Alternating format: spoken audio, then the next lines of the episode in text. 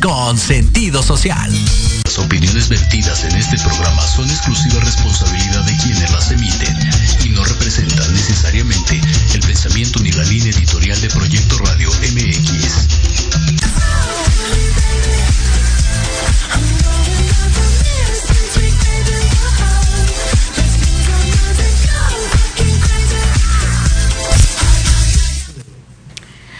Hola, ¿cómo están? Bienvenidos a Antesala, una emisión más aquí con todos, toda nuestra gente, nuestros escuchas que nos, ahora sí que nos escuchan por todas nuestras redes sociales, también a través de las redes sociales de Proyecto Radio MX.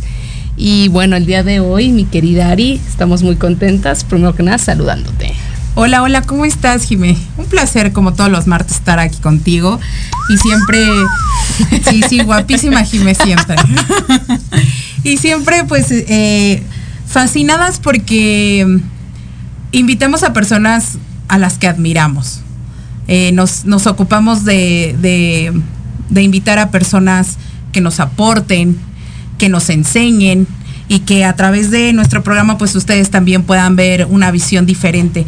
Y pues yo esta noche quiero darte la bienvenida, Joaquín, bienvenida, bienvenido a, a esta emisión y, y, yo sé que tienes mucho que aportar esta noche, así que bienvenido, él es Joaquín Martínez. Joaquín Martínez, eh, director general de IGEIA. Ah, muchas gracias. Muy bien, muy contentos pues eh, teniendo la oportunidad de compartir micrófono con grandes personas y por supuesto gracias. que la admiración es mutua. ¿eh? Ahora sí gracias, que gracias. si hay alguien con quien inspirarse, definitivamente son ustedes. Ah, muchas gracias. Muchas Joaquín. gracias, Juaco. Oye, y pues mira, justamente queremos, eh, ahorita que nos platiques que sí, ya, pero eres abogado. Entonces, a lo mejor mucha gente dirá, bueno, ¿qué tiene que ver un abogado con el tema de salud?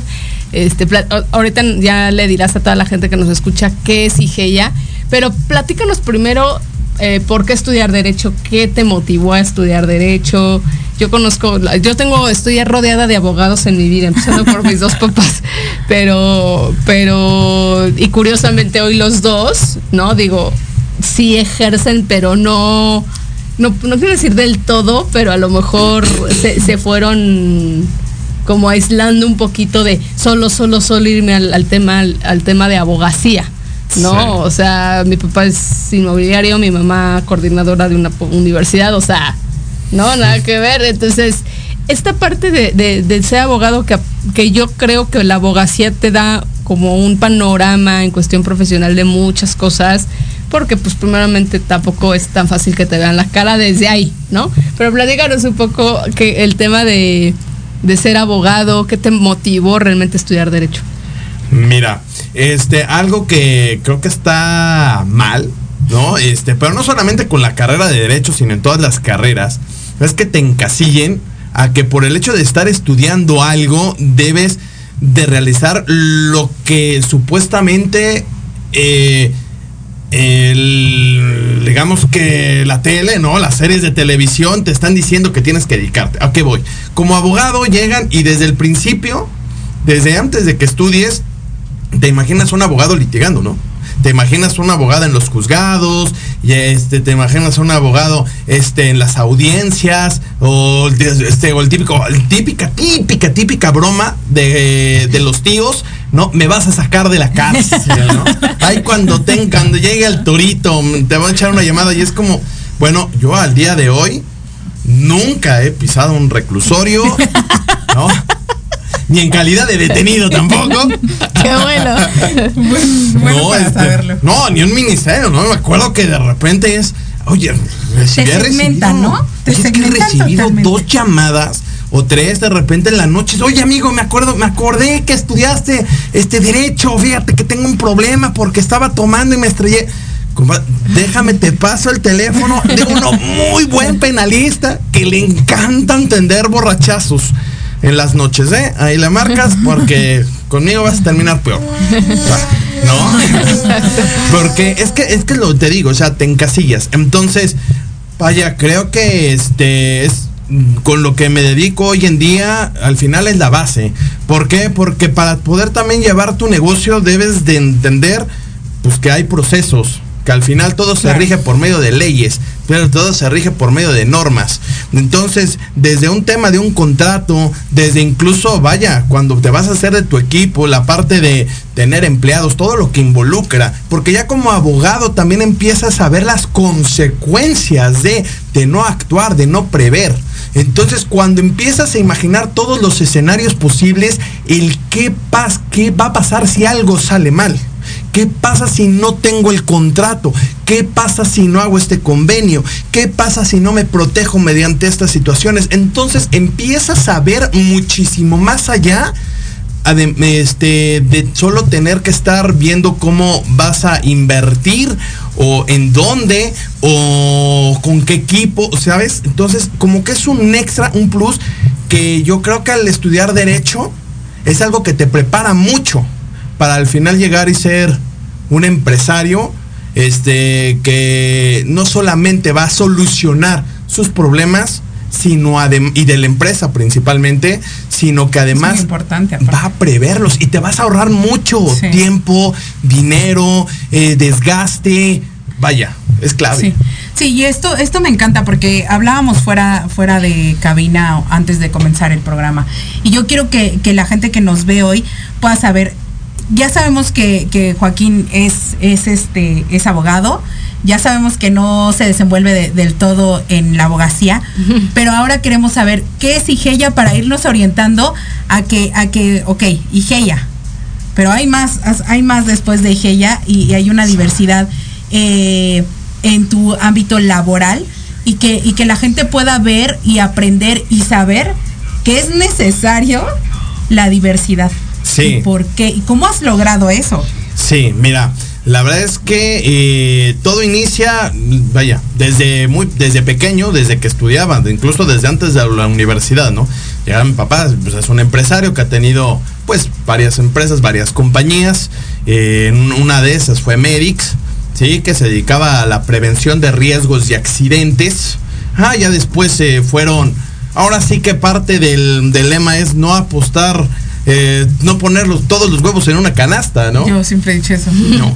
Entonces, eh, al final, eh, Medix se disuelve, yo ya con toda una experiencia de pues, al día de hoy de más de 15 años en el negocio, digo, oye, ¿sabes qué? No, no lo vamos a disolver vamos, vamos a ampliarlo, vamos a ir más allá, vamos a, abarcar a nivel nacional. Eh, hace 15 años, Medix es cierto, era la parte de salud ocupacional, que era la prevención de riesgos de accidentes en un trabajo. O sea, por ejemplo, ¿cómo le digo a una planta cómo se debe de adaptar a la normatividad de Secretaría del Trabajo para que no lo multen? Digamos que eso era lo básico, pero no solamente podía, se podía llegar ahí, también podíamos llegar al sector petrolero y llegamos, podíamos llegar al sector energético, llegamos, al sector de telecomunicaciones y llegamos. Y me encanta este, algunos ejemplos que luego son muy fáciles, ¿no?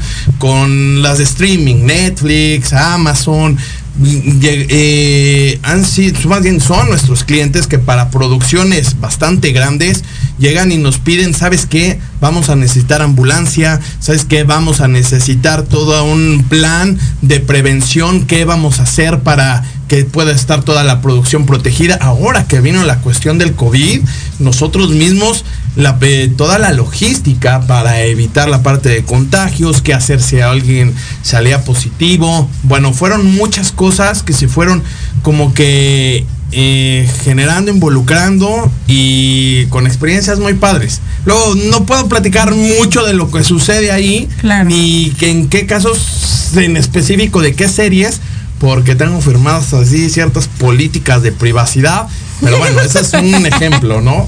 No, sí, y, qué maravilla poder ver esta parte detrás de que, que, nosotros como espectadores no sabemos en algunas empresas y ustedes manejan todo ese detrás de en una empresa como tal, ya deja de, lo mencionabas tú, Amazon y demás, pero como tal una empresa poder hacer toda esta prevención.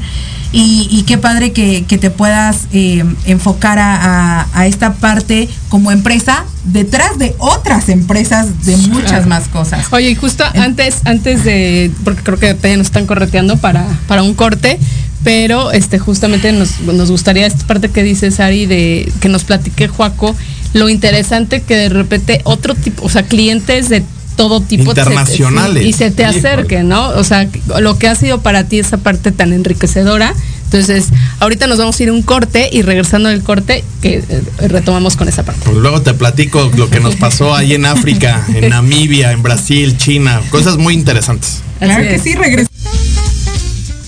Treintón y sientes que no encajas porque ni chavito ni chaburroco. No eres el único. Acompáñame los sábados de 2 a 3 de la tarde para platicar de los temas que nos interesan. Salud, deportes, música, autos y muchos más. Pero desde un punto de vista relajado y divertido. Y vamos a armarla en grande. A través de Proyecto Radio MX, con sentido social.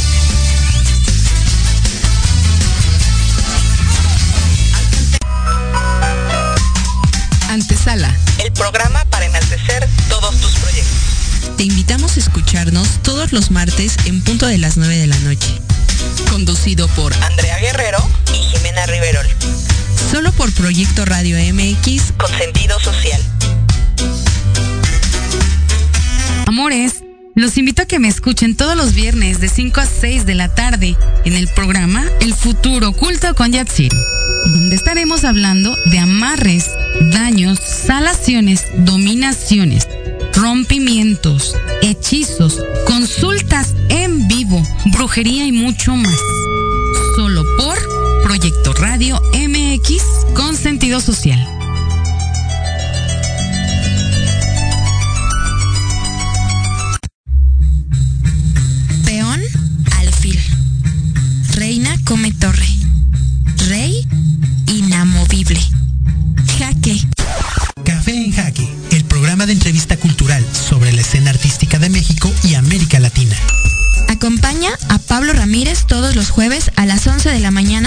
Proyecto Radio MX, con sentido social.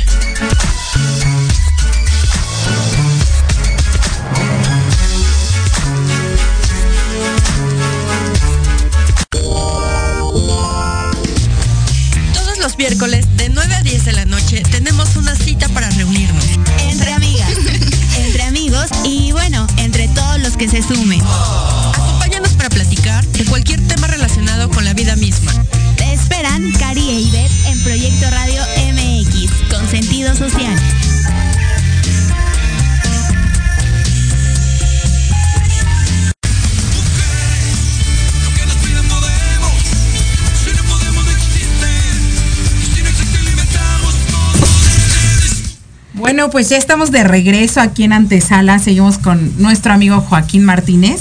Y está muy interesante todo- toda esta plática, la verdad. Antes que nada, le queremos mandar saludos a José GT, que dice, saludos señor, que siga teniendo éxito. Ah, muchísimas gracias al buen José Luis.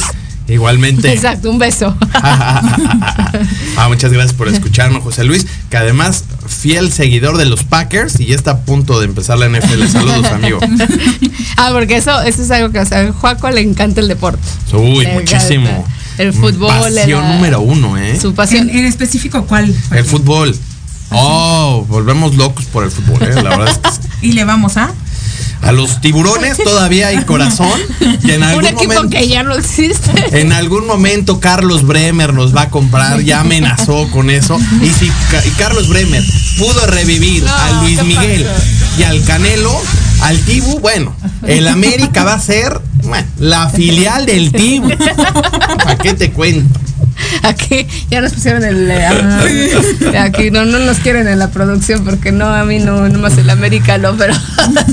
Pero, oye, justo Juaco nos estabas platicando de esta diversidad, ¿no? O sea, el, eh, lo que te da, yo creo, el ser un empresario siempre te va a dar visibilidad en otras cosas, porque aparte aprendes a hacerla todo, ¿no? De abogado, de coordinador, de, De lo que toque de lo que, la sea. No, estabas, eh, estábamos un poco hablando de esta, bueno, que nos estabas, ibas a contar un poco de este viaje que ahorita estabas hablando fuera del aire, pero platícanos un poco cómo ha sido esta experiencia para ti de, desde, ¿cuánto tiempo ya tienes con, tú siendo ya director general de GEIA? Ya director, tendremos unos dos años. Que ya, ahora sí que representante legal, socio mayoritario, director general, ya este, totalmente responsable. Pero pues váyate, el camino pues ha sido pues ahora te repito, de toda la vida, ¿no? Yo me acuerdo cuando llegaba, este, con mi papá, ¿no? Le decíamos, oye, fíjate que hay un viaje de generación y pues este, pues necesitamos, ¿verdad? ¿Cómo te platico? Que pues tiene un costo, pues, hay que ganárselo. Entonces, mira, ¿sabes que hay que ganárselo? Hay 50 mil pesos en el banco. ¿Cuándo es el viaje este? No, pues en seis meses. Bueno, tienes seis meses para pensar qué vas a hacer con ese dinero. De una vez, o sea, de una vez, la primera advertencia, no te puedes sacar ese dinero si no es mediante mi firma y debes de presentarme un proyecto, un plan de negocios para saber cómo le vas a hacer para sacar, para que esos 50 mil sean rentables, ¿no? Para que realmente, pues, pues te genere, ¿no? Y con retorno de inversión y bueno. Entonces ya tener que estar lidiando con esos temas a los 16, 17 años, pues ya es como, pues para tener pesadillas, ¿no? Ni siquiera soy mayor de edad, ¿no? Entonces, pues bueno, me acuerdo que pues entre mi hermano y yo, pues como que porque 50 mil pesos no es como que puedas comprar el Empire State, ¿no? Y ponértelo a rentar, ¿verdad? Pero bueno, entonces pues ya como que entre mi hermano y, y, yo... no es como que lo tengas en la bolsa, yo tengo 50 mil pesos. Entonces compramos una máquina de helados. Sí, y ya por ahí entre, entre, mi hermano y yo, pues vimos cómo podíamos hacer para que además mientras, mientras estudiábamos, pudiéramos llegar y cumplir con el objetivo. ¿no? con la misión, visión, objetivos, bueno.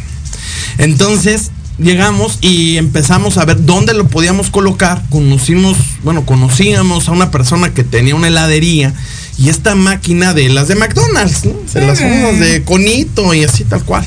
Entonces mi hermano iba a comprar porque él tenía las mañanas libres, iba a comprar el producto y al final este pues ahí hicimos números, etc. Y pues conseguimos el objetivo, ¿no? Al final ya estuvo funcionando como dos, tres años. Ya no querían saber nada de la maldita máquina. helados. Sí, no, de helados, pues porque pues ya habíamos avanzado, mi hermano ingeniero químico, yo abogado, y es como, ah, ¿te acuerdas que por ahí tenemos una máquina de helados? Ah, sí, pues bueno. Entonces ya la vendimos, ¿no? Ya vendimos la mendiga máquina, que al final la vendimos un poquito menos de lo que nos costó, ¿no? Entonces, pues bueno por ahí empezó, empezaba todo esto, entonces pues ya empezaron a salir ciertas cosas, igual también, pues te digo, Condomity, por eso la de la inmobiliaria, también tengo una inmobiliaria, que hoy en día ya es bienes raíces, pero se llama Condomity. Tú puedes decir, pero ¿por qué se llama Condomity? No, todo va relacionado porque Condomity inicia siendo yo administrador de condominios. Ok. Porque cuando estaba yo de Coparmex como presidente de empresarios jóvenes en el, en el Coparmex Estado de México Metropolitano, llegan este y conozco a alguien que me dice, oye, ¿sabes qué? Estamos haciendo desarrollos de, de bueno, desarrollos de Infonavit en Zumpango y en Tecamac, ¿no? No, bueno, hoy en día te platico las tragedias que han pasado por allá, fue algo terrible. Pero entonces dijo, ay, pues dijo, pues dale, pues yo te los administro, ¿por qué no? Pero ¿sabes qué? Vamos a firmar un contrato que yo te los voy a administrar, ¿no? Este, yo voy a ser este el que va a cobrar la renta del condominio, este, mientras tú terminas de venderlos. Pero vaya, fue horrible porque, pues, si al día de hoy, imagínate los serios problemas que hay porque no hay servicios de agua, basura, entonces, bueno, no, eso era menos. un ¿no? Entonces llegaban los vecinos de, oiga, señor, fíjese que usted va a tener que pagar 200 pesos de mantenimiento.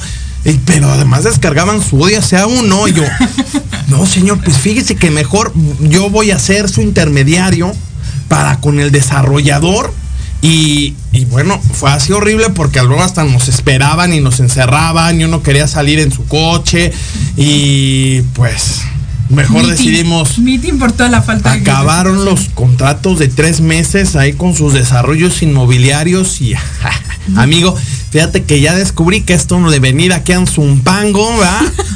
no es lo mío, pero muchas gracias. Entonces ya de ahí empezamos con algunos condominios ya eh, más de zonas residenciales. Pero pues te digo, o sea, Y hoy en un- día tienes tu proceso. inmobiliaria. Sí. ¿Y qué servicios brindas? En la cuestión de la inmobiliaria, bienes raíces. Pero posteriormente a la carrera de administración de condominios, también con los con empresas, este, Damios Atlas, Colegios La Salle, empezamos con ellos a decirles, oye, ¿sabes qué? Acaban de poner una ley en las cuales dicen que tú tienes que actualizar tus predios porque resulta que los metros cuadrados que tienes registrados, pues supuestamente son de 200 metros cuadrados y pues, de acuerdo a los GPS, ya tienes como casi 2000.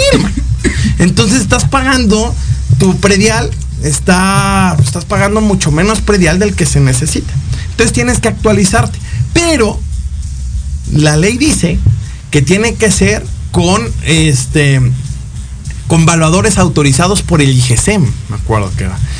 Y curiosamente, mi suegro estaba involucrado con el IGSEM y con los, ya nada más, nada más eran como 30 pelados de autorizados por IGC y 10 los conocía el suegro, ¿no? Y yo, híjole, suegro, querido. ¿Cómo se le quiere? saludos al suegro. saludos, ¿no? Tipazo el suegro. ¿Verdad? ¿Cómo, quiero a su hija, va? Y este, pues fíjese que hay una oportunidad por acá. Entonces, pues ya antes de que fuéramos, como somos de bienes raíces, pues que nos metemos por ahí los valuadores, oye, ¿qué tiene que ver la inmobiliaria? Para las cuestiones de facturación tampoco fue fácil, ¿no?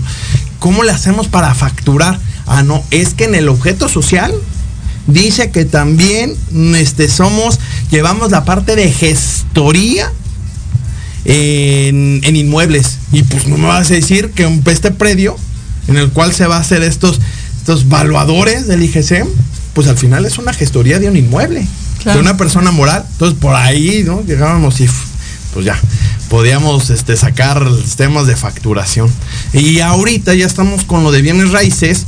Este, ya nos hemos hecho de un buen equipo, de personas que saben. Después de tanto tiempo, pues, o sea, la experiencia. La experiencia te llevó a lo que hoy ya está en forma. Pero aparte, ¿sabes que está interesante, Ari? Que creo que en el caso de, de Joaco, que, que ahora sí que desde que su papá o sea, ya hubiéramos querido, la verdad, muchos, tener un papá que nos dijera, ah, ¿te quieres ir de viaje, mi hijo? Pues no te lo voy a pagar yo, ¿no? A ver, tú dime cómo lo vas a hacer para ganar. Sí, porque, digo, tú dices, a esa edad yo quería otra cosa. Pero hoy lo ves. Pero te forjó. Pues sí. Te forjó, te forjó porque para los que emprendemos, pues pues nadie te enseña. O sea, ahora sí que yo siempre he dicho, en tanto el emprendimiento como la, paternidad, nadie te enseña a ser papá y nadie te enseña a emprender, porque las escuelas no te enseñan eso. O sea, en las escuelas te dicen, ay, ¿quieres estudiar derecho? Pues mira, el abogado reacciona así, quieres estudiar comunicación. A diferencia de Joaquín que sí lo enseñaron, o sea, sí lo prepararon. Pero porque tuvo un papá que lo preparó, no porque, o sea, no es porque en la escuela te dijeran cómo hacerlo. Esa es la realidad. O sea, eh, o sea, creo que esta parte es bien importante. O sea, creo que es algo que tú también le puedes heredar a tus hijos, ¿no? Eh, o sea, de, sobre todo más ahora que el mundo está muy extraño, donde eh, yo creo que cada vez va a haber más emprendedores, pero no es fácil ser un buen la emprendedor. La competencia es dura. La realidad es que la competencia es dura, pero pero qué, qué padre que, que, tengas las bases, que, que la experiencia te haya llevado a y, sobre todo hoy podemos hablar de ya podemos hablar de Condomit, pero qué padre ver el proceso. Porque se habla bien padre, no, y la empresa y, el éxito y la continuidad y, la base y tu equipo, pero eh, ha habido un trabajo fuerte y una constancia a través de. No, muchísimo, porque además uno puede decir, no, bueno, es que estás facturando muchísimo, entonces te debe de estar yendo muy bien, debes de tener un montón de coches y debes de tener un montón de propiedades, nombres que... Y tú dices, no, a ver, espérame, es que sí se está facturando bien, pero ¿cómo te platico que además, eh, eh, además de la de la facturación hay que ver la cuestión de la utilidad, de la utilidad neta? Y esa utilidad neta al final no quiere decir que vaya para uno, que uno es socio, pero al final es, esa cierta utilidad hay que buscar invertirla, porque al final el dinero se va, ¿sabes? Si uno llega y se lo va a gastar, ese dinero pues va a perder totalmente. Y si, uno quiere continuar, no solamente hacia arriba, si, si quieres pensar por lo menos en permanecer viviendo del, de los, del negocio, de los negocios, hay que buscar cómo invertir, porque todo negocio tiene sus picos. en algún momento te va bien, pero cuando va la bajada es terrible. Y sobrevivir a esos momentos, a esas bajadas, es, es sumamente complicado. Entonces, y nadie te enseña. O sea, tú tienes que ir remando ante ese tipo de situaciones. Porque nadie te enseña. No, y además muchas cosas salen mal, ¿eh? Entonces dices, bueno, ¿sabes qué? Voy a invertirle, ahora voy a invertir en esto y pues vaya, Oye, ¿sabes qué? No te salió eso. Sí, caray, no salió. Pero ese sí, caray, no salió. No te das cuenta al que, bueno, al que se lo están contando, que es ching. O sea, perdí. Mmm, perdí mucho por haber invertido ahí, que al final decías, bueno, es que entonces, ¿para qué lo invertiste? Porque al final son riesgos, son riesgos que al final valen la pena. Porque es cierto, a lo mejor uno te, uno te salió muy bien. Y vas a recuperar de lo que el otro te salió mal y viceversa. Es como, ¿sabes qué? Es que en este lo perdiste, sí, pero en el otro me fue muy bien. Ahorita con lo de la pandemia tuvimos la fortuna de, lamentablemente, eh, de aprovechar lo de las pruebas rápidas, ¿no? Con la cuestión de cubrebocas, pruebas rápidas, fuimos muy solicitados. Eh, pero no solamente en cuestiones personas físicas, principalmente a personas moral, bueno, a empresas, a compañías. Entonces en el tema petrolero, de, un día a otro llegaban y nos pedían los clientes, ¿sabes qué? A un cliente le teníamos dos médicos a nivel nacional, facturábamos muy poquito y de repente, ¿sabes qué? Vamos a necesitar que nos mandes este, 15 médicos y 40 enfermeras. ¿Para cuándo? Como para esta semana. ¿En dónde? En los diferentes hoteles donde se hacen, donde de ahí se van al puerto y de ahí se embarcan, porque resulta que hay un tema de COVID impresionante y tenemos, con tanto en subidas como bajadas, tenemos que estar preparados y además que me pongas ambulancias y que me implementes un programa de logística para qué hacer en este tipo de casos. Y es como, sí, qué bien, o sea, de repente hubo un incremento en la productividad impresionante, pero no necesariamente se vio reflejado en, la utilidad a corto plazo, porque hubo una muchísima inversión, el cliente no, no te pagaba inmediato, eran de esperar de dos, tres meses a que te pagaran la primera a 60, factura. 90 días, sí. sí. fácil. Y mientras uno tenés que esperar, oye, ¿sabes qué? ¿Cómo le hago para poder subsidiar que de repente una operación en la cual me estaba involucrando pues, una inversión mínima, ¿no? De dos personas, a tener que soportar a más de 40 empleados con todo lo que involucra, ¿no? No hagan eso empresas, por favor. Entonces fue de repente, es como, sí, nos deben tanto, ve qué facturota. Híjole, sí, pero, yo tengo que, o sea, sobre todo, sobre todo, sobre todo esas empresas que de repente te dicen, págame a 60, 90 días y aparte de 90 días hábiles, ¿no? Ya dices, no, pues no manches, ya, pasó medio año ya, y no ya me tienes que cubrir todo lo que lo soportaste. Y es como, dame crédito, sí, es que yo soy pyme, ¿no? No te puedo dar tanto crédito. Sí, a lo mejor te doy un mes, ¿no? págame a mes vencido si quieres. Entonces de repente te llegaban los pagos en una sola exhibición y llegaba Hacienda y que decía, ay, amigo, ¿cómo estás? ¿No? Y además el seguro social tienes que pagar mes a mes. Y bueno, es un tema que de repente se iban acumulando muchas cosas y sí, perfecto, sí hubo un crecimiento. ¿Sabes qué? Ahí están los números y realmente son... Que eso es bueno, claro. Que al pero no necesariamente eso se está reflejando en...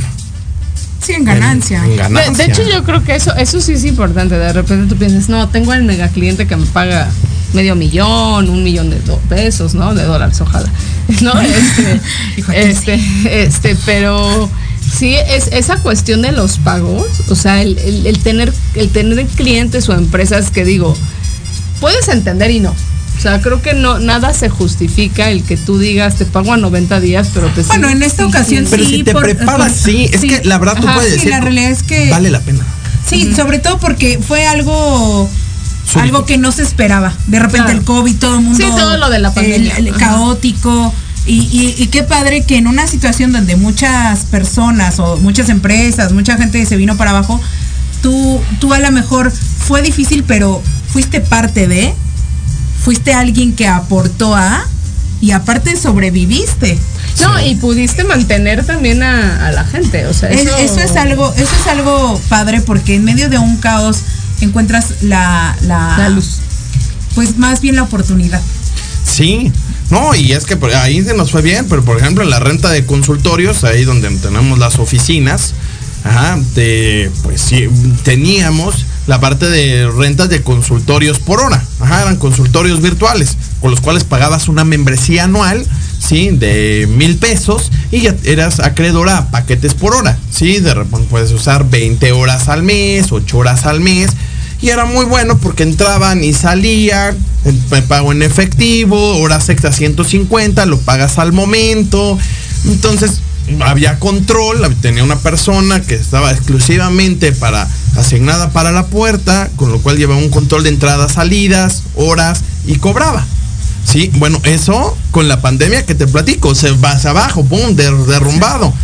Pero al final es como, ni siquiera teníamos, bueno, ni siquiera yo, tenía yo cabeza para pensar si estaba funcionando o no este tema, como de, chíjoles, lo tenemos en, en la banca, ni tiempo para deprimirme, porque aquí ya aumentaron 300, 300% las solicitudes, ¿no? Claro. Ahora, por ejemplo, en, la cuestión de ustedes que son una, o sea, que ella como tal sí previene un poco esa parte, ustedes se previnieron, o sea, también ayudó mucho que que a nosotros dijimos, el, el COVID se proclamó que en marzo, ¿no? Por ahí, marzo del 2020, pero ustedes ya sabían que venía eso. Sí. Y eso creo que fue algo bueno, por lo menos para ustedes y a lo mejor también esa prevención a sus clientes fue algo bueno. O sea, al final ustedes decían, sabemos que va a venir con todo y cómo me protejo. Esa, esa creo que fue una gran ventaja, viéndolo así, porque hay empresas grandes que... Este, a, las empresas que no acostumbran a tener personal, eh, eh, como lo que hace tu empresa, que es prevención, Ojo, también para que lo tengan en cuenta, porque hay empresas que no lo tienen. Hay empresas que todavía les cuesta pagar eh, esta parte de prevención o no lo ven como algo urgente o como algo tan necesario o, les pesa simplemente. simplemente lo que estábamos hablando fuera del aire, ¿no? Lo que yo te comentaba con lo que pasó con mi mamá de pues las universidades no se previnieron y entonces era, tengo el personal, pero aparte no solo, deja tú, no, no tengo el personal capacitado para que dé clases por Zoom, para que el maestro que no le sabe bien no se sepa conectar y entonces tiene, o sea, toda esa parte relación con, tiene una crisis muy fuerte en cuestión empresarial porque era de como nadie se lo esperaba. No, ustedes sí, no, pero te podría decir el 90%, 95% del país, pues no se esperaba que fuera a ser así. Oye, y además de eso, ah, trajo terribles problemas ergonómicos, psicosociales, que al final, o sea, no solamente se están viendo reflejado ahorita que es en un corto plazo, en un mediano plazo va a haber una cantidad de incapacidades, incluso hasta permanentes, que a la misma compañía, a la misma empresa, le va a representar pérdidas terribles. Porque si alguien llega y me dice, ¿sabes qué? Es que tengo un problema ergonómico porque durante la pandemia cuando estaba trabajando y haciendo realidad, este, o estaba haciendo las actividades que tenía programada en el home office, al no tener la silla ergonómica a la cual necesito tener acceso y estaba en el sillón de mi casa, tengo un problema lumbar. Entonces llegan, lo demuestras por medio de un perito y pues vaya, incluso te pueden hacer incapacidad permanente o las cuestiones de los psicosociales, porque la norma ya se está implementando y la cantidad de personas que han caído en depresión, que han caído en este en ansiedad, que han caído bueno, fue impresionante y se ve y se vio reflejado en su en su en su trabajo, en su productividad, ¿no? E insisto, puede decir, bueno, pues lo corro, ¿no? Este, llego y eh, lo liquido. Pero, el problema es que en, muchas ocasiones no va a terminar ahí. En muchas ocasiones se puede ir a un juicio y te digo, y si al final se argumenta que fue porque este tipo de problemas de salud mental, de salud este fue producto del trabajo cuando estuviste ahí, la empresa va a tener que responder y las pérdidas son terribles. Claro. y es increíble, de verdad, o sea, las compañías hoy en día que eh, al no estar previendo la cuestión de tanto riesgos físicos, biológicos, químicos, ergonómicos, psicosociales, en un mediano a largo plazo por la cantidad de accidentes que puedan estar pasando, por ahí, por ahí puede llegar a quebrar una empresa. Sí, claro. Ahora, algo bien importante, ¿cómo se previno Igeya? Al saber ya todo esto, siendo una empresa de prevención, ¿cómo se previnieron ustedes ante, ante tal situación? Mira, mm, simplemente, obviamente, tenemos el ejemplo de lo que sucede en China, Europa. Obviamente hay que estar estudiando lo, lo que estaba sucediendo. Si es fácil llegar, estudias, qué es lo que está pasando. Esto definitivamente nos va a pegar aquí. País de, país de tercer mundo nos va a pegar tres veces más. Entonces, ¿sabes qué? Vamos a actuar de inmediato. Sí, y de inmediato fue, pues, ¿sabes qué? Vamos a hacernos de más de de ambulancias, vamos a hacernos de proveedores ya de una vez, tanto de cubrebocas como de pruebas rápidas, o sea, ¿qué es lo que, lo que está faltando en China? Nos va a faltar en México. Vamos a tenerlo de una vez porque en cualquier momento esto va a ser el caos total. Y, lo fue. Claro, y aparte, como dice Ari, vieron la oportunidad también. O sea, no es que uno abuse, digamos, porque si no abusaron de la gente, que porque el COVID. Sí, pero al final estás viendo un área de oportunidad. Estás cubriendo una necesidad. Una, necesidad que es. Mm, es que no, no, sería algo. El que llega a tener esa conclusión es este no solamente está totalmente equivocado, sino además no le está preguntando a la persona que le solucionamos su problema. Claro. No le está preguntando, porque la persona a las que a las compañías, en personas que llegamos y le solucionamos su problema están muy agradecidos hoy en día porque nosotros fuimos los que le dimos a la solución cuando nadie más se las pudo haber dado o se las pudieron haber dado, pero a un costo muchísimo más alto. Claro. Aquí simplemente no solamente yo te estaba ofreciendo la solución, sino te estaba dando garantía a tu solución y en un plazo muy corto. Sí. Sí, creo que, creo que eso es, bien importante. O sea, el, eh, aquí, aquí ya vemos, justo como lo que decía Sari, eh, esta parte es súper importante de la prevención. O sea, de repente hay empresas que pues no lo toman en cuenta este, Todavía falta cultura, ¿no? Falta mucha cultura. Es, mira, es un poco, a lo mejor, va, mi ejemplo va a sonar como hasta medio, no quiero decir bizarro, pero es, es como un poco esta parte de, de cómo crecieron, por ejemplo, empresas en cuestión digital, en redes sociales, que antes te decían, no, ¿para qué invierto en eso? ¿No? Y pues hoy lo digital se volvió pues, indispensable. Al final cubres una necesidad, la necesidad de alguien que pues busca estar eh, por encima del, de, la, de, la, competencia. Claro, y que se tiene que estar innovando, ¿no? Entonces, de repente, el, el, empresas que te digan, no, es que la prevención, porque no es lo que me pasa. O sea, siento que también los países tercermundistas, ¿no? Vivimos un poco al día, ¿no? Es como pues hoy no lo necesito, entonces como para qué invierto en eso porque pues no lo necesito. El problema es que viene esto y, te digo, o sea, yo lo vi directamente sobre todo en las escuelas, en las universidades en cuestión digital, cómo lo padecieron. O sea, el que un maestro ni siquiera supiera cómo prender un Zoom, como ni siquiera, o sea, okay, había maestros que decían, oye, no, yo soy el maestro de la antigüita, ya me gusta el pizarrón y que los maestros, los alumnos anoten en el cuaderno. O sea, ya desde ahí estás viendo que que la gente no se quería innovar o no se quería prevenir. Muchos maestros dijeron yo no. Y eso qué difícil, ¿no? Porque como maestro que yo no, porque yo no lo entiendo, porque eso... Se bloqueaban, les daba miedo. Era como un...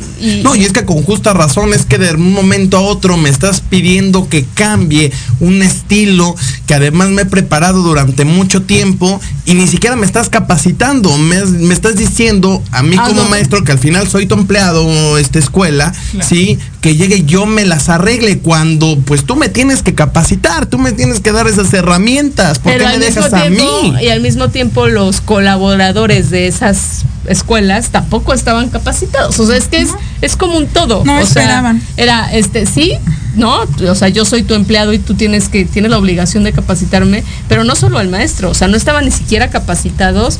Ahora sí que el personal administrativo, si así lo queremos ver, y eso complicaba todo. y creo fue que. Una improvisación, muy mal hecha, porque además tú dices, bueno, ok, esto es nuevo, ¿no? Pero no es pretexto, porque al final puedes hacer en ese momento manuales internos, ¿sí? Para, ¿sabes qué? ¿Qué es lo que vamos a hacer?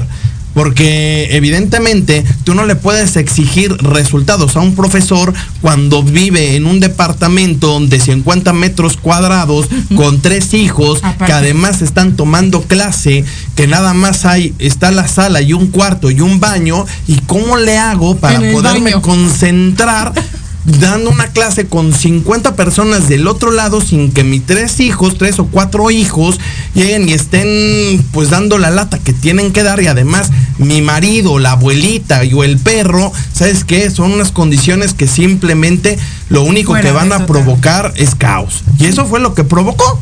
Digo, estamos hablando en el caso exclusivo de, la, de las Pero escuelas. ¿no? justo hablábamos de eso de las escuelas, no se previnieron porque a lo mejor lo conocían o decían, pues una empresa de prevención, como para qué? Si ahorita no lo voy a asistir, si hubieran si se hubieran preparado en eso, a lo mejor no hubiera habido ese caos. Por eso hubo, es ¿no? bien importante justo el que hoy estés aquí, que estén escuchando eh, las personas que nos hacen favor de vernos, el por qué es tan importante la prevención eh, en, en cada área de laboral. Y, y bueno, ahorita nos vamos a ir a un corte, eh, Joaquín, y ya para regresar al último bloque, pero no nos queremos ir sin que nos digas, eh, nos hables de, de- de tu otra empresa y nos hables eh, a, a qué más te vas a expandir o ya te estás expandiendo, eh, el qué disfrutas más. Y, y bueno, esto lo vamos a ver al regreso del corte aquí en Antesala. Venga. ¿Cuántas veces has querido ahorcar, colgar de los pies o lanzarle la chancla a tu pareja? Y horas después, besar, abrazar o simplemente caminar juntos.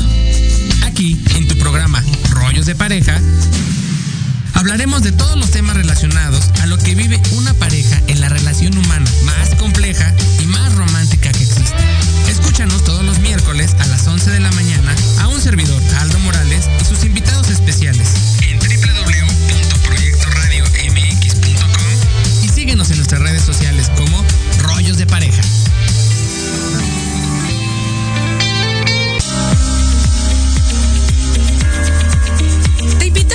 Escuchar todos los sábados de 3 a 4 de la tarde el programa Resiliencia con Elizabeth Jiménez. Donde tocaremos temas de metafísica, desarrollo personal, emprendimiento y financieros. Excelente. Solo por Proyecto Radio MX con sentido social.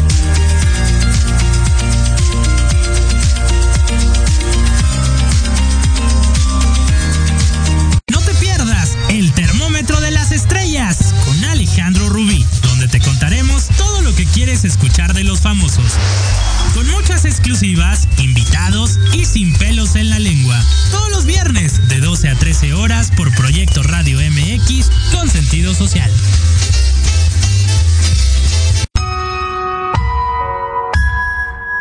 En plena era digital y no encuentras un espacio donde estar al tanto e instruirte del mundo de los negocios? Te invitamos a escuchar todos los viernes a la una de la tarde Red de Negocios Digitales con Rosario Guzmán. El lugar ideal para conocer y aprender de los empresarios y emprendedores más exitosos de México. Un programa patrocinado por la revista Red de Negocios Digitales en alianza con Proyecto Radio MX con sentido social. Solo por www.proyectoradiomx.com.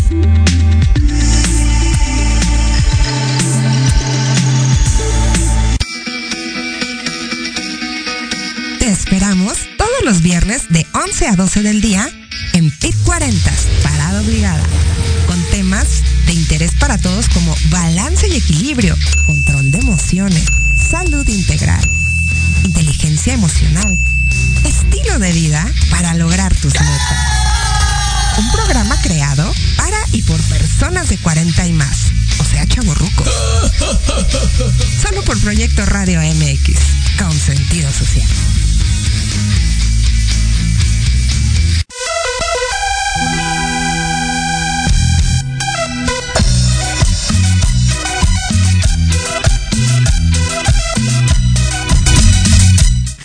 Ya estamos de regreso aquí, antes estábamos bailando aquí. en que tenemos muy, muy buena música aquí en cabina antes de entrar del corte. Pero seguimos agradeciendo a, a los que nos están viendo, Denise, eh, Clau, Nidia, saludos, hermosa, te quiero mucho. Y por supuesto Ángeles Martínez, que es mi mamá, entonces la amo con todo mi ser. Este, muchas gracias a los que nos, nos están sintonizando y están con nosotros. Pues queremos a- a- a aprovechar el tiempo que nos, que nos queda, Joaquín. Yo creo que esto es para dos, tres programas. este, pero nos está comentando Joaquín la falta de legislación de, de esta Sí. parte de, de la Del home office. del home office. Eh, explícanos un poquito esta Sí, mira, en, en Europa es algo que se tiene muy sancionado, además se tiene muy vigilado, ¿no? Y hoy en día no existe en la legislación mexicana, no está regulado. Entonces, pues al no estar regulado, pues, pues ¿qué pasa? Pues dices, pues bueno, ¿para qué yo como empresa, ¿para qué me voy a esforzar en tener este tipo de, pues, de, de asignaciones? ¿No? Cuando pues, no, no me va a pasar nada. Entonces, urge, ¿sí? Que de repente nos metamos bueno, nuestras, nuestros diputados, senadores, de repente le echen un ojito, ¿sí? Y empiezan a ver el, pues, el, actualizarnos, ¿no? También el ver qué es lo que está sucediendo en Europa y por qué está sucediendo. Lo que estaba comentando en el corte, es increíble. Nuestros mejores clientes definitivamente, pues los extranjeros, ¿no? Los que realmente incluso se operan desde desde Estados Unidos, Canadá y Europa, porque el tema de wellness ha sido muy sencillo para nosotros llegar a implementarlo. El wellness está totalmente relacionado con la satisfacción laboral del empleado. ¿sí? Entonces, cuando llegan y nos dicen, ¿saben que hay que implementar un programa wellness? Pues vaya, es muy fácil, lo desarrollamos y es, y es fácil que el mismo cliente extranjero llega, lo entiende y lo autorice. ¿Sí? Pero aquí en México de repente algunas compañías mexicanas como que apenas están abriendo el diccionario pues para ver qué es el wellness porque vamos 20, 30 años retrasados. Con lo cual, insisto, impacta directamente en la satisfacción laboral y eso va a impactar directamente en la productividad del mismo empleado y eso mismo va a, influir tanto en, en los mismos resultados. Entonces, creo que también es entender que es tu recurso el más importante es el recurso humano. ¿sí? Si tú cuidas, si tú cuidas a tu equipo, si tú estás presente este, y teniendo en cuenta que la satisfacción de tu mismo equipo, eh, ellos mismos van a tener, van a responder por ti. Sí, total. Total, y de verdad yo le digo a Joaquín, este, este, este tema es de verdad para, mucho. Para mucho, da muchísimo.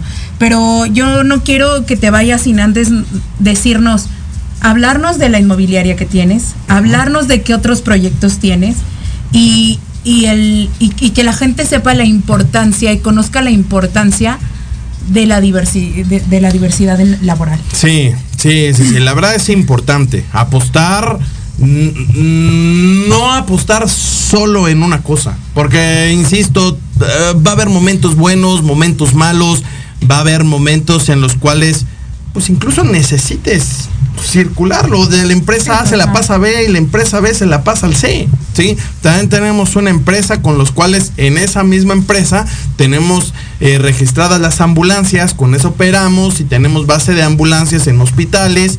Sí, y, pero es exclusivamente para eso. No la involucramos con Nigeria. ¿Por qué? Pues porque por temas fiscales, por temas de inversión, por temas incluso mismo del personal, por temas de operación, porque el, el encargado, el director de operaciones, no va a estar inmiscuido con el director de operaciones de IGEIA.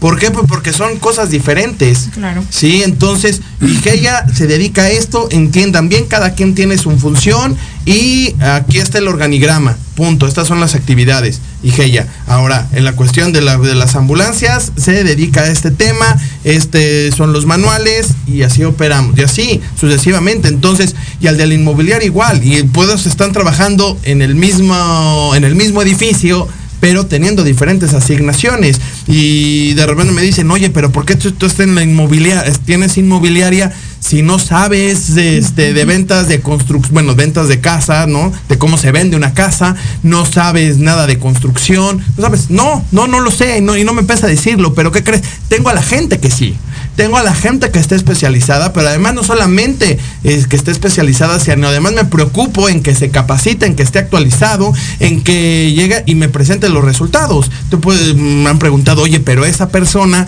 también podría abrir su inmobiliaria. Sí, pero no está dispuesta a tener el sacrificio de tener que constituirse, de tener que estar lidiando con Hacienda, de tener que estar lidiando con nóminas, ni pagando sueldos, ni ese tema. Ella es muy buena en ventas y ella misma me va a vender la casa por mí, ¿sí? Al final yo le voy a pagar su comisión, pero a ella le gusta llegar y recibir un sueldo mensual. Sí. Claro, porque ese, es un, poco como este, miedo que de repente nos da, ¿no? De, no, es que Sí, no, y, y dices, ¿cómo le voy a enseñar a otro? La realidad es que poca gente se anima a abrir su empresa porque no es cualquier cosa. Más allá, más allá del tema de constituirte, creo que es lo de menos. Sí, eso, es lo más fácil, de hecho. No, no, y, no, y no es por falta, ojo, no, no es por falta de ganas ni por falta de ímpetu. No, son diferentes este, perfiles. Sí, incluso hay empleados, bueno, gente de ventas que llega a ganar mucho más que un director general. Sí, ¿por qué? Pues al final es el que le está vendiendo y pues, pues este, firmamos por comisión, etc. Pero la persona se siente, se siente mucho más tranquila Sí, del saber que mes a mes va a tener que estar recibiendo su sueldo. Uno como empresario es ching, ¿sabes qué? No me pegó y además le invertí, no solamente lo voy a recibir, le invertí todo lo que tenía. Tiempo ¿no? Hasta préstamos. Sí, pues no solamente perdiste todo, sino el préstamo, los créditos, ching, ¿qué hago? Y además de todo eso, no vas a recibir sueldo de aquí a los seis meses, ¿no? Entonces es como, ching, es que soy buenísima en ventas. Sí, pero de aquí a que vendes, no vas a vender mañana. Entonces, te vas. Pues entonces, por eso dicen, ¿sabes qué? Es que tú, yo, tú tienes tu empresa, perfecto, yo te vendo. ¿Qué es lo que necesito? Necesito que me pongas una oficina, necesito que me des el material, que me des nómina, que me des computadora, celular, bla, bla, bla, bla, bla, bla, bla, bla, bla, bla, bla, bla, bla, bla. Sí, y yo me encargo de que tu negocio funcione. Perfecto. Ahora, también en la parte del mismo director general es saber a quién contratas y a qué equipo te haces, de qué equipo te estás haciendo. También porque al final ellos van a estar bien estar involucrados con tu negocio, van a ser la cara que al final cuando tú no estés, la cara que le van a dar a tus clientes. Entonces es muy importante que sí exista también esa confianza, que existe ese control ¿sí? Pero sin entender que por tener control también debe de existir un respeto, ¿sí? Yo, ¿sabes qué? Si es cierto, yo soy tu jefe, yo tengo la autoridad, pero también te respeto, también te doy tu lugar, también te entiendo, pero también marcando un cierto límite hasta de sí, pero también necesito saber qué es lo que estás haciendo y necesito sobre todo que me estés dando resultados. Entonces es un tema muy complejo, porque uno puede decir, ay, pues qué fácil. Llegaste y abriste la empresa y pusiste a trabajar a un montón de gente y estás sentado en, el sillón cerrado los ojos y roncando. No, es no, a veces te, te sientes súper ahorcado y dices, no sé cómo, o sea, yo creo que hasta luego pasa el año y dices, ¿cómo lo hice para salir de esto? O deja el año, al mes, dices, no sé cómo fregados, pero lo logré. O sea, creo que es bien importante esta parte que dices de, de los empleados, que haya lealtad también, o sea, que siempre haya gente que te cubra las espaldas, porque eso también es bien, o sea, de repente la gente es, es que es buenísimo, pero si no es leal, Importantísimo. La lealtad creo que es la una de las y difícil de encontrar, ¿eh? La verdad es que no es fácil en y Ya que lo encontraste, no lo sueltes. ¿Sabes qué? Haz lo tuyo y vamos a crecer juntos. Sí, definitivamente. Tendrán sus áreas de oportunidad esas personas, pero es clave hacerte del mejor equipo. De nada te sirve ser un empresario que seas muy brillante, que tengas todos los conocimientos, que seas el mejor del país, del mundo, no importa si no tienes un buen equipo, si no tienes un buen respaldo y si no sabes delegar. Sí, porque de nada te sirve. Sabes que es que sí soy lo máximo, pero le estás dedicando 20 horas al trabajo. No estás disfrutando de tu negocio, de la utilidad que te está generando. Entonces, ¿sabes que consíguete al mejor equipo. Es más, si puedes, rápido, dame, puedo 30 segundos. Llega el mismo de este, hubo una entrevista que le hicieron a Servige, el dueño de Bimbo, ¿sí? Eh, ahora ya está Daniel. Pero cuando llegaron y le preguntaron, oye, ¿sabes? ¿Sabías que tu subdirector llega y gana mucho más que tú? Sí, claro, es que tiene que ganar mucho más que yo. Es que él debe de ser todavía muchísimo mejor que yo. ¿Por qué? Porque él va a estar atendiendo y va a estar ahí. Y si simplemente yo no tengo a personas que sepan y que estén mejor capacitadas que yo y que entiendan el negocio mejor que yo, simplemente no me sirven. Claro. Eso dicho por Servige. Claro. En paz descanse. Sí. Pues sí, efectivamente. Padre, padre, yo quiero seguir aquí. Eh, de verdad tenemos mucho que seguir aprendiendo. Es una maravilla tenerte aquí en antesala, Joaquín. El tiempo se nos fue volando. Pero espero que hayan eh, absorbido cada palabra que, que nos pudiste dar, que hayan aprendido y sobre todo que lo pongan en práctica.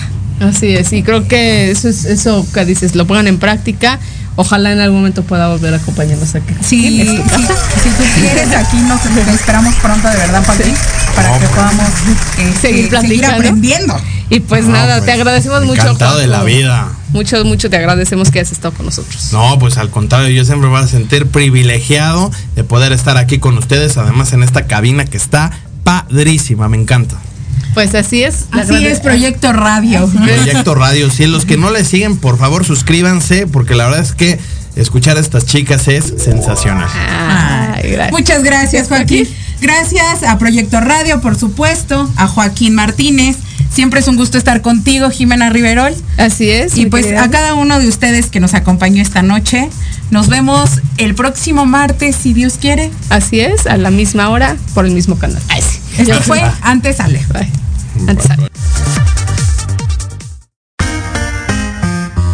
¿Te gustó el programa? Únete a la comunidad Antesala MX a través de todas nuestras redes sociales. Nos encuentras en LinkedIn, YouTube, Facebook e Instagram. Síguenos todos los martes de 9 a 10 de la noche por Proyecto Radio MX. Con sentido social.